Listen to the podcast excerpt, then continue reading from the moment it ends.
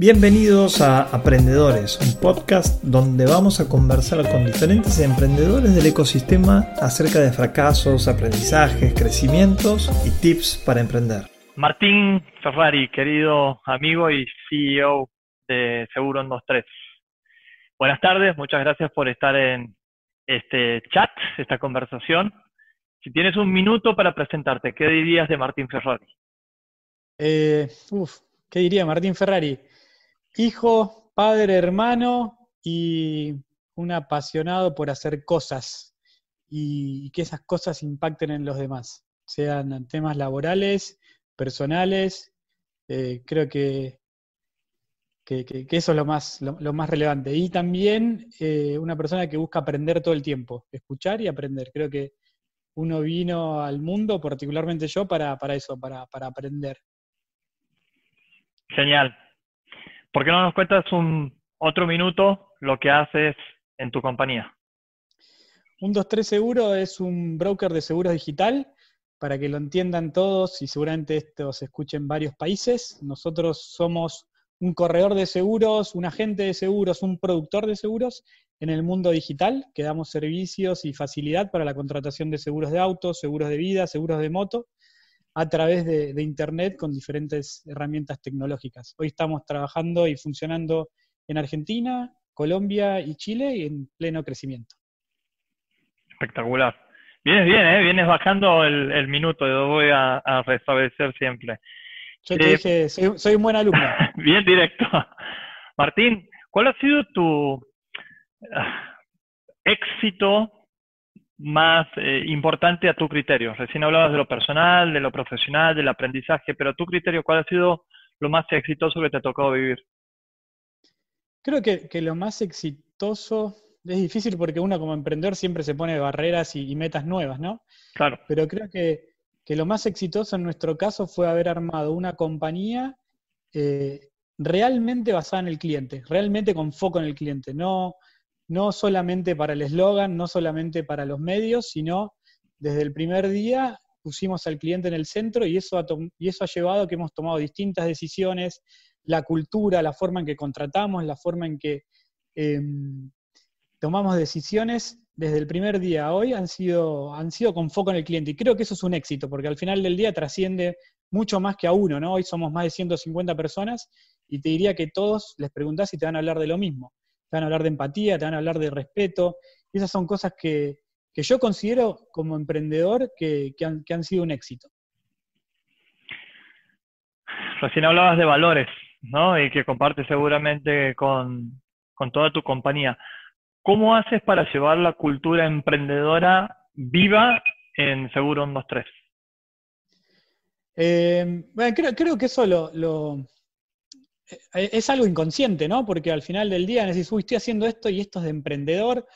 Eh, la realidad es que, al final del camino quienes te rodean saben y empiezan a vivir esa, cultura emprendedora, esos valores, esas ganas de tomar riesgo, esas ganas de, crecer, eh, y es con mucha comunicación, o sea, mucha comunicación, es contando, explicando por qué haces hacen las cosas, por qué vamos a hacer esto otro, por qué eso está muy bueno, festejamos, pero ahora vamos a ir por más, eh, es algo del día a día y tiene que ver con muchísima, muchísima comunicación.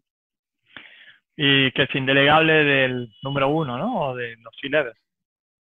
Claramente los fundadores, y cuando la empresa empieza a crecer, más level, mandos medios, todos tienen que vivir y compartir esos mismos valores. Eh, es muy, muy, muy difícil y de hecho es uno de los grandes desafíos que uno tiene cuando empieza a crecer, empieza a contratar gente que quizás viene de otras experiencias, poder compartir eso. Entonces ahí creo que el, desafío más grande que tenemos los que, los que hemos creado estas empresas es dar con la gente adecuada y que esa gente se sume, traiga su conocimiento, traiga su expertise dentro de una cultura ya, ya establecida. Sí, doy fe. Eh, Martín, y en estos momentos de crisis, ¿Qué decisiones han tomado como adaptar, para adaptarse a esta nueva realidad? Sí, la verdad que de vuelta, volviendo al, primer punto, muchísima comunicación. O sea, desde mm. que comenzó todo este proceso, me puse al frente, abrí no sé cuántos grupos de chats, le dije, estoy acá 24 horas, eh, no le voy a responder rápido solamente cuando esté durmiendo, pero el que me quiera preguntar, el que quiera saber algo, estoy a disposición. Esa fue la, primera medida que tomé. La segunda, en, esa modalidad de, inmediatez, es transmitir tranquilidad, ¿no? O sea, creo que, quienes lideramos los equipos somos los que tenemos que tener mucho más los pies sobre la tierra eh, y ser certeros, sinceros, pero transmitir tranquilidad y ir tomando decisiones paso a paso. De nada sirve hoy decir una cosa, mañana decir otra cosa. Eh, la verdad es que, que, de vuelta, mucha comunicación, certeza y tranquilidad y no olvidarnos de cómo llegamos hasta acá y, no cambiar en el camino por, por, esta crisis mañana habrá otra. ¿no? Esto es muy particular, pero, pero en las distintas crisis que hemos vivido siempre tomamos las mismas, las mismos tipos de medidas. ¿Puedes compartirnos el espíritu resiliente de Martín, Bruno, eh, Seguro un 2, 3? ¿Alguna otra situación que hayan tenido que vivir y cómo salieron? A ver, eh, te corrijo en una, Diego, porque es un 2, 3 seguro, porque hay, hay, unos competidores seguros un 2, 3 que son amigos, los conozco, pero te hago esa corrección. A ver, nosotros nacimos en Argentina y la compañera va a cumplir 10 años y en estos 10 años hemos vivido un montón de situaciones. Te, diría que, esa resiliencia, en parte, gran parte de esa resiliencia tiene que ver con haber crecido sin fondeo. Nosotros los primeros 7 años de la compañía lo hicimos sin levantar capital y eso te genera un foco en el negocio, un foco en los procesos, un foco en cada eh, dificultad poder salir y enfrentarla y, ganar esa batalla es muy, muy fuerte. O sea, la verdad, me costaría mucho decirte, me acuerdo de esta época, me acuerdo de esta otra, porque hemos vivido, no recuerdo un año donde no hayamos tenido alguna crisis. Eh, el año pasado lanzamos en Chile y pasó lo que pasó en Chile, y de vuelta a adaptarnos y de vuelta a cambiar.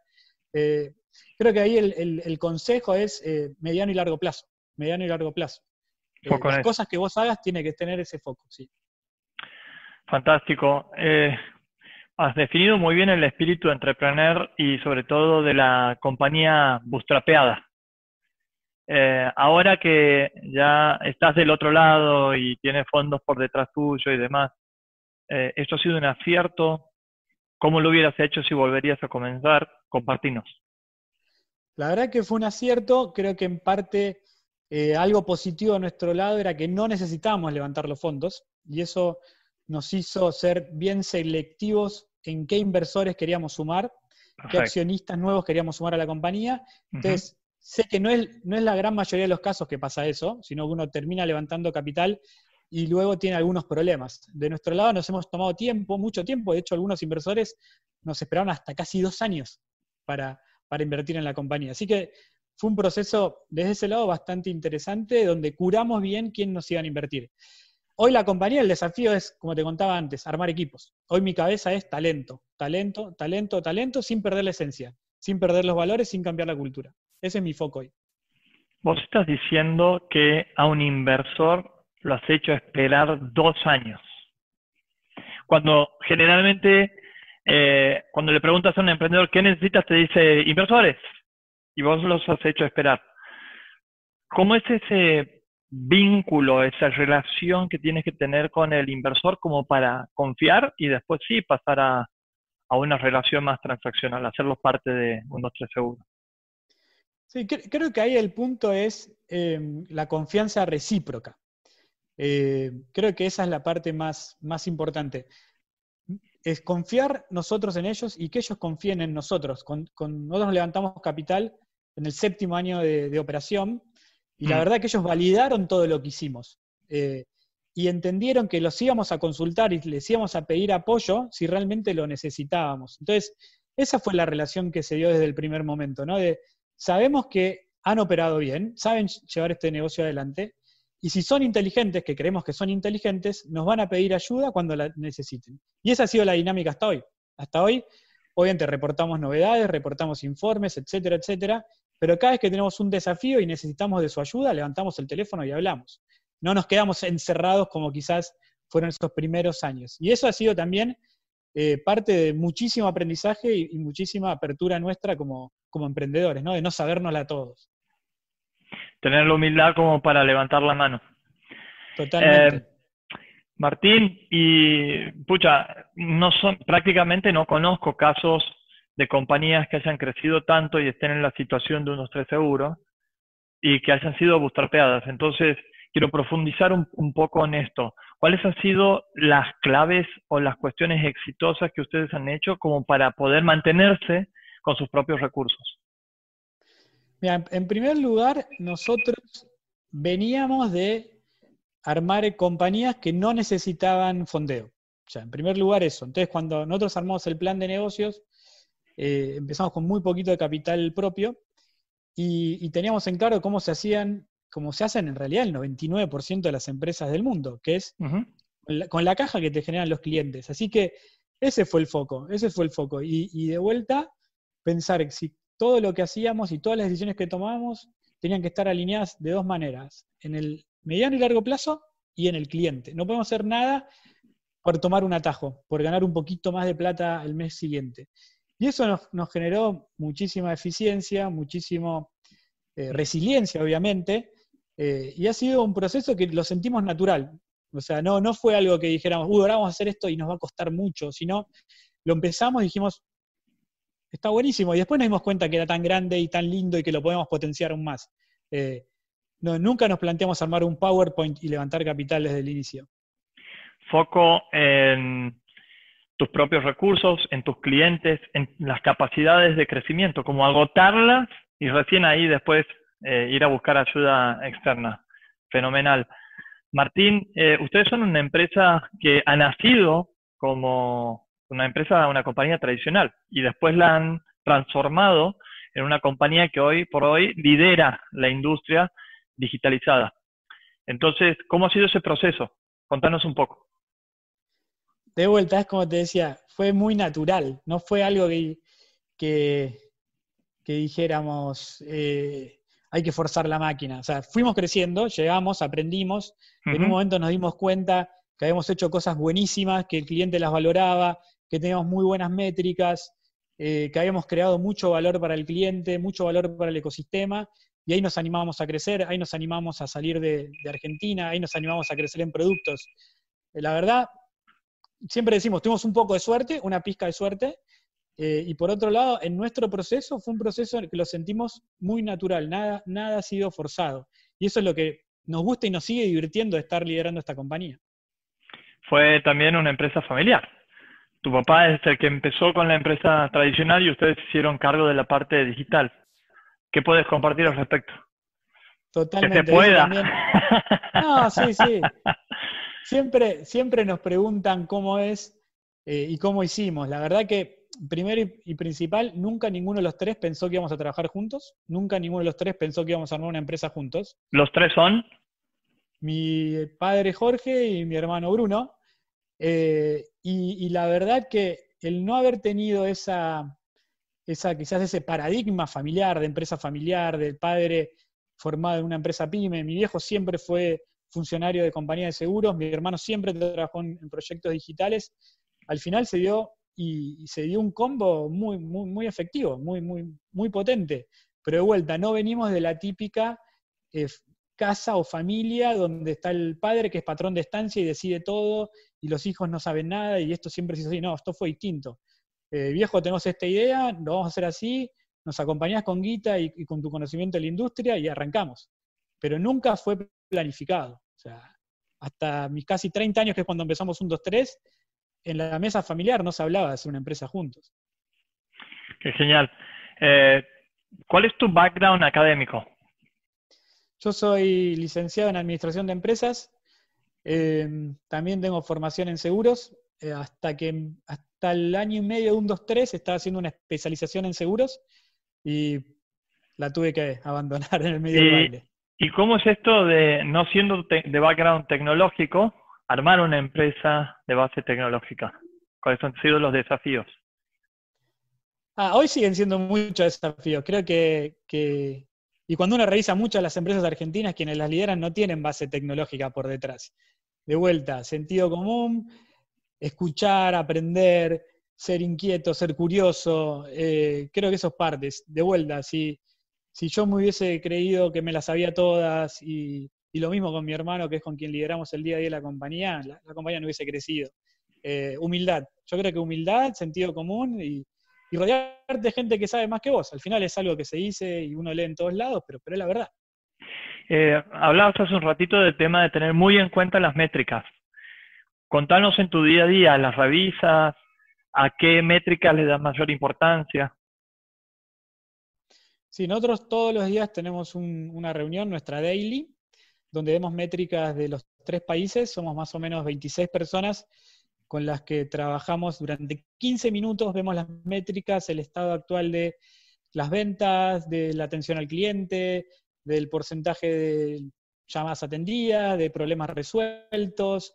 También ahí es muy importante saber qué necesita el equipo, qué necesita un equipo de los otros equipos, cómo interactúan los tres países. Eh, la verdad que vemos muchas métricas en 15 minutos, pero más que nada yo creo que lo potente es estar ahí y que todos los equipos puedan hablarse y comunicarse. Creo que eso es lo más potente. Por al final del día, bueno, puedes estar resolviendo todo. Eh, así que en gran parte esas dailies y ese seguimiento de métricas tienen que ver con potenciar a los equipos para que ellos tomen el ownership y puedan resolver sus, desafíos. Alucinante. Has hablado mucho de comunicación y has hablado muchísimo de aprendizaje. ¿Qué has aprendido de tus mentores? De todo. Eh, y, le sigo, y sigo aprendiendo. ¿En serio? Eh, ¿Sigues tomando mentorías? Sí, sí, sí, sí, sigo, sigo teniendo mentores. Cada vez que puedo eh, y eso es algo también bastante particular. Nosotros todos los años hacemos viajes de estudios, hemos ido a, programas en Harvard, a programas en Stanford, hicimos un programa de, un año en, la Universidad de Columbia, siempre enfocados para, emprendedores, ¿no? Eh, y, qué aprendo? Aprendo todo el tiempo, ¿no? Yo creo que siempre hay distintas etapas y a medida que vas llegando a esa etapa, el conocimiento que necesitas es otro y otro y otro. Eh, lo, que más he aprendido este último tiempo, que es los últimos dos años cuando la compañía empieza a crecer más rápido, eh, fue a delegar, hacer seguimiento, formar equipos y formar líderes. Creo que eso es lo que, lo que, más, lo que más he aprendido y que me sigo formando todavía hoy. Genial. Y ahora como mentor, el otro día hablábamos de ser mentor por negra. ¿Qué características, ¿Qué características tendría que tener un emprendedor para que vos te sientas enganchado, que quieras volver a la próxima mentoría? Hmm. Eh, que sea sincero, sin bullshit, cero bullshit. Eh, creo que es eso, y que pueda empatizar. Eh, si, la persona del otro lado te va a hacer un, un speech sin sentir tu dolor, sin poder ponerse en tus zapatos, no te va a agregar valor. O sea que como mentor también esperas que el emprendedor te genere valor. Totalmente. El, valor es recíproco y creo que parte de los que a veces somos mentores, eh, lo hacemos porque nos gusta, pero también porque aprendemos muchísimo. O sea, es, es y vuelta. Definitivamente. Eh, sos emprendedor en Devor. ¿Cómo has aprovechado la red? De vuelta, la, red la he aprovechado, me gustaría poder aprovecharla más si tuviera más tiempo. Parte de los programas que hice eh, fueron, fueron con Endeavor Em, parte y muchas de las mentorías que tengo son a través de Endeavor, eso es una, es una realidad. Y he hecho muchos nuevos amigos también emprendedores a través de Endeavor. Eh, Endeavor, como otras redes y como otros grupos, suman muchísimo valor. Eh, pero también le tenés que dedicar tiempo. Como a cualquier cosa en la vida, le tenés que dedicar tiempo. Nosotros nos conocimos por Endeavor, pero en realidad después empezamos a convivir y compartir un montón de, de cosas súper profundas a través de EO, Entrepreneur Organization, y hoy eh, co-lideramos la parte de, aceleración. Vos sos el chair y yo el co-chair, eh, junto con otro amigo. Eh, ¿Qué valor te brinda Entrepreneur Organization? Lo, bueno lo bueno de EO es que podés compartir en un espacio de muchísima em, confidencialidad, de vuelta, franqueza, tus dolores, tus miedos, tus alegrías, que eso es bien, bien difícil. Y lo otro, lo otro interesante es que a medida que lo que hacemos nosotros es, poco entendido, ¿no? La, gran mayoría de la gente no, no dice quiero ser emprendedor y, va y emprende, ¿no? Y los problemas que tenemos nosotros, los dolores que tenemos nosotros, son difíciles de entender. Quizás tus amigos de toda la vida no te entienden, eh, hmm. quizás tu familia, si no está metida en esto, no te entiende. Eh, y tener un espacio como ese, donde estamos todos en la misma, de vuelta, empatía full, eh, suma muchísimo valor, muchísimo valor. Y, el tema de compartir experiencias eh, hace que te sientas menos solo, la, famosa soledad del número uno, sumada a, la característica que tenemos los emprendedores, es un cóctel que que, es potente, pero necesitas acompañamiento. Y en EO hay mucho de eso. Y también sos parte de, sos miembro fundador de ASEA, la Asociación de Emprendedores de Argentina. ¿Actualmente sos vicepresidente? Sí, correcto. ¿Por qué dedicas tanto tiempo a esto? Mira, básicamente una de las cosas que yo tengo muy, muy en claro es que nosotros no hubiésemos podido llegar hasta donde llegamos sin ayuda de otros. Eh, tengo súper en claro las dificultades de emprender en Argentina, las dificultades de emprender en América Latina, y si no devolvemos en parte lo que nos han dado otros, eh, es muy difícil que otros puedan tener la suerte de emprender y, tener éxito. Eh, de vuelta es algo natural, hay gente que quizás va al gimnasio, eh, quizás invierte su tiempo en, hobbies. A mí me llena muchísimo poder devolver un poquito de lo que mucha otra gente me ha dado durante todos estos años. Comparto totalmente. Con tantas cosas, ¿no? Liderando una compañía, siendo la número uno en tu industria, eh, con EO, Endeavor, ASEA, con una familia. ¿Cómo haces para encontrar tu paz mental? Deporte. Deporte es algo clave. Eh, otro de los puntos es saber desconectarse. Mi equipo sabe que yo me desconecto y, me desconecto y, es normal. O sea, respetan mis momentos de, paz mental, los momentos de familia. Eh, pero creo que lo fundamental es, hacer lo que te gusta. Y yo tengo la suerte de hacer lo que me gusta. Y tanto en, en, un 2-3 Seguro, como en ASEA, como en EO, como en Endeavor, siento que estoy haciendo las cosas que me gustan. Y, creo que en ese sentido soy un privilegiado. Genial. ¿Cuál era el sueño de Martín de niño? Y si lo has cumplido.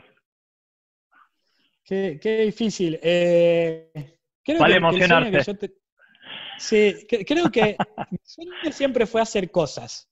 Eh, y eso es algo que, que, lo miro en retrospectiva. Quizás no tengo un recuerdo de, no sé, seguramente hubiese querido ser jugador de fútbol, soy muy malo jugando al fútbol. En general, como, deportista, soy malo.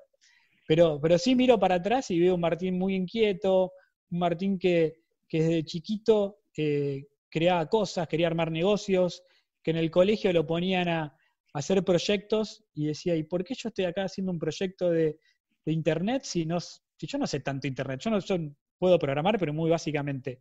Yo lo miro atrás, claro, mis profesores, los directores del colegio, lo que veían era, acá hay un pibe que está en el medio, que tiene sentido común y que puede ayudar a liderar equipos.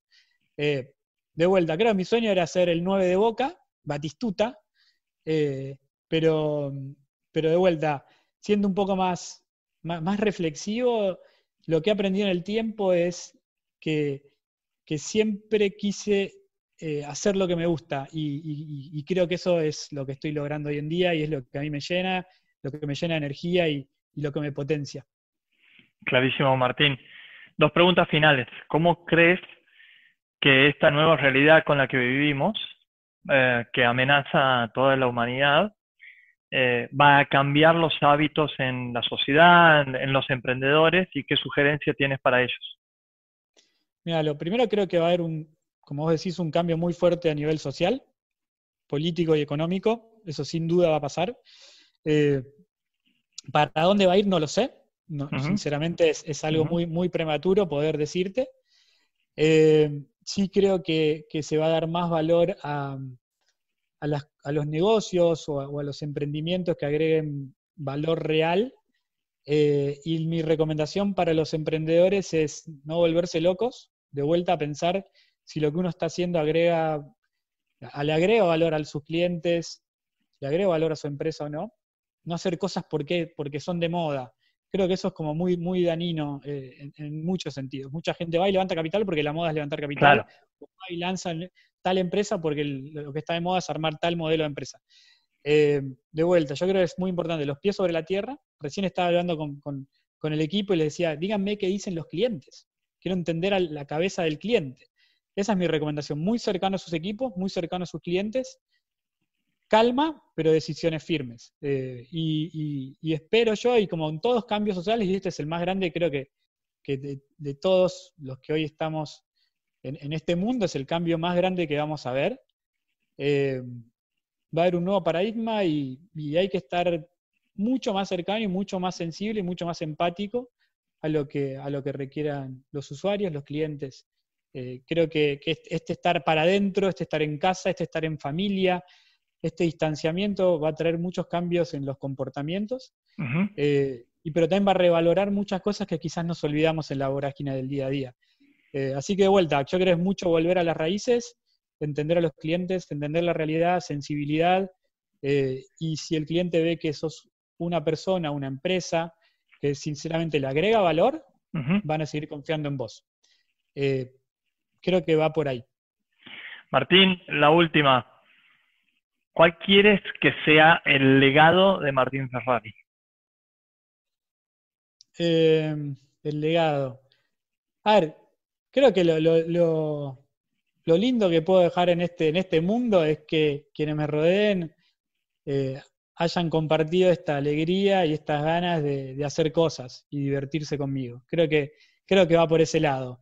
Eh, la vida es muy corta, es muy rápida, eh, y, ojalá los que me recuerden entiendan que, hemos podido transitar juntos un camino donde hemos cometido errores, aciertos, pero donde la hemos pasado bien, y que me recuerden de esa manera, y ojalá esos valores de los que yo te hablé al principio de mi empresa puedan trascender a otros emprendimientos, a otras empresas, a la sociedad.